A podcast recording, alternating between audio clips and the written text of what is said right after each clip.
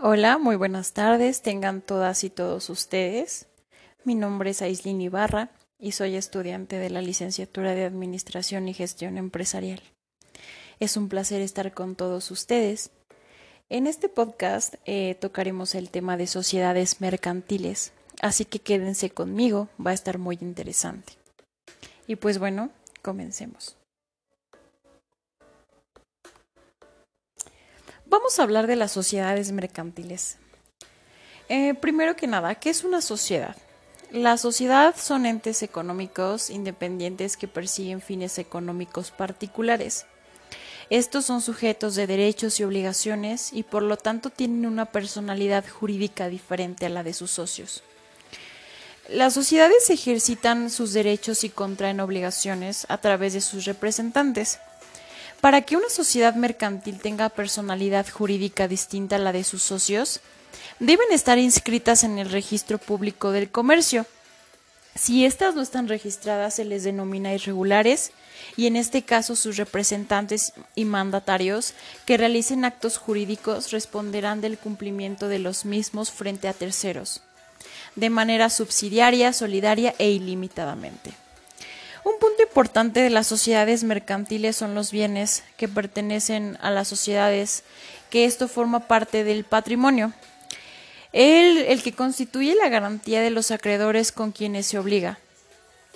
El patrimonio eh, se integra con las aportaciones de los socios, que puede ser en dinero o bienes.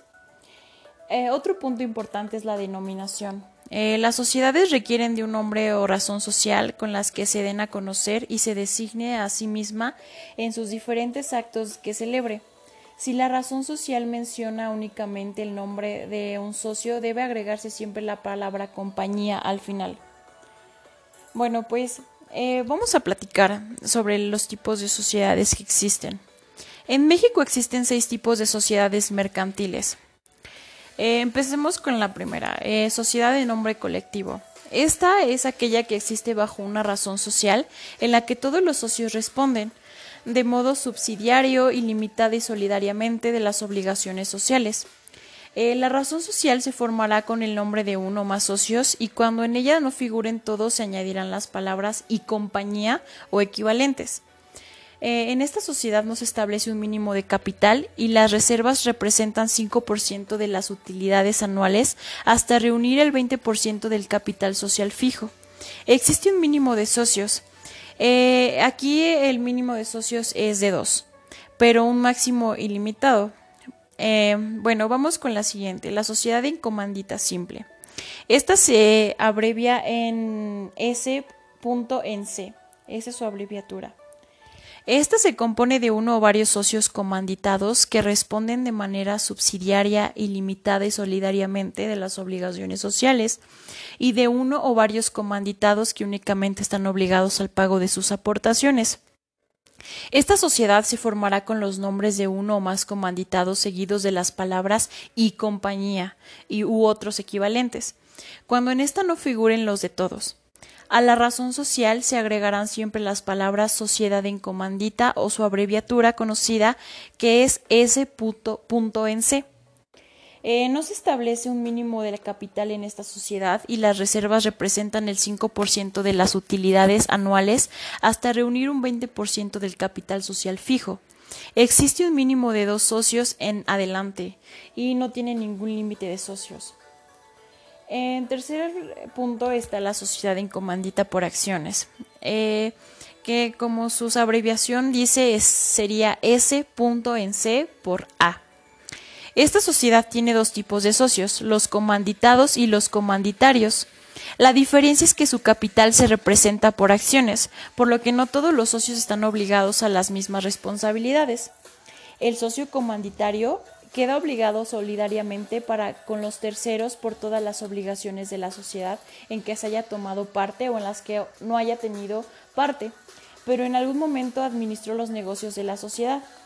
Es importante tener en cuenta que los socios comanditarios no pueden ser administradores a pesar de poder em, autorizar y vigilar la sociedad. ¿Ok? Eh, no se establece un mínimo de capital en esta sociedad y las reservas representan el 5% de las utilidades anuales hasta reunir 20% del capital social fijo. Existe un mínimo de dos socios, pero un máximo ilimitado como en las anteriores. Vayamos con la siguiente.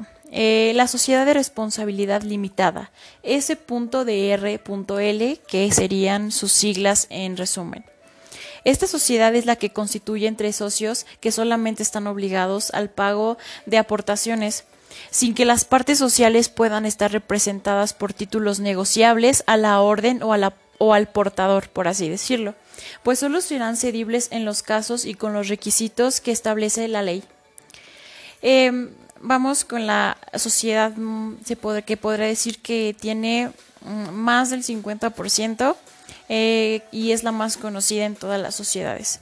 Lo que es la sociedad anónima, con sus siglas de abreviación S.A, en la que existe bajo una denominación y se compone exclusivamente de socios cuya obligación se limita al pago de sus acciones. El mínimo de capital es de 50 mil pesos. Las reservas representan 5% de las utilidades anuales hasta reunir el 20% del capital social fijo. Existe un mínimo de dos socios y no tiene limitaciones en el número de socios. Su, máximo, su máxima duración puede ser de 1 a 99 años. Estas sociedades pueden ser cerradas o abiertas, es decir, pueden hacer oferta pública de acciones. Eh, este, pues como les mencionaba, es la sociedad más conocida y en la que la población tiene eh, mayor parte de porcentaje. Ahora bien, vamos con la sociedad cooperativa, eh, que en sus abreviaciones sería S.C.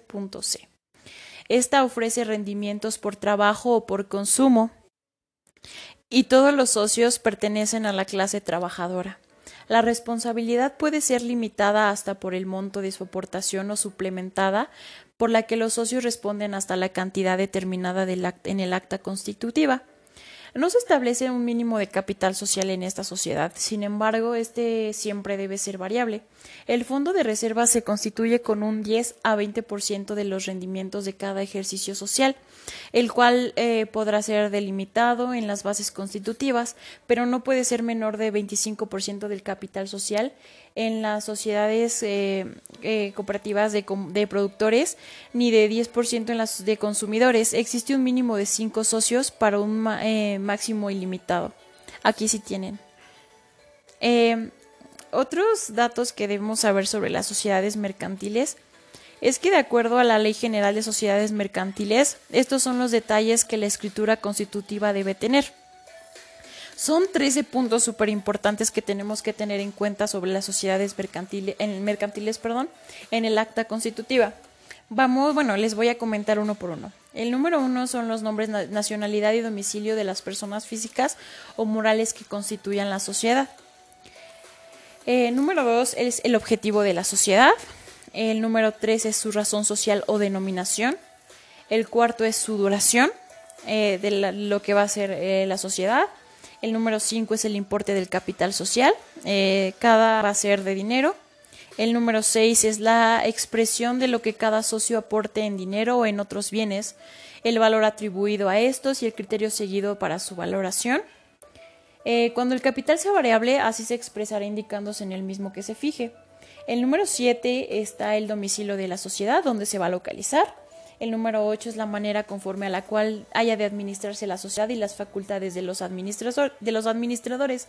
Es decir, pues cada uno qué trabajo tendrá, así como pues es mm, de qué va a estar constituida la sociedad, hablando de administración. El número 9 es el nombramiento de los administradores y la designación de los que han de llevar la firma social, los responsables.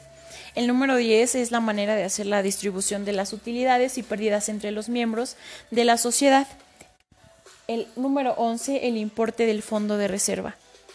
El número 12, los casos en que la sociedad haya de disolverse anticipadamente. Y el último punto, que sería el 13, las bases para practicar la liquidación de la sociedad y el modo de proceder a la elección de los liquidadores cuando no hayan sido designados anticipadamente. Bueno, pues hasta aquí llega el tema de sociedades mercantiles. Es un pequeño resumen de lo que es el tema. Espero que hayan eh, les haya ayudado en parte a lo que es la explicación y entendimiento del tema y agradezco su atención. Gracias.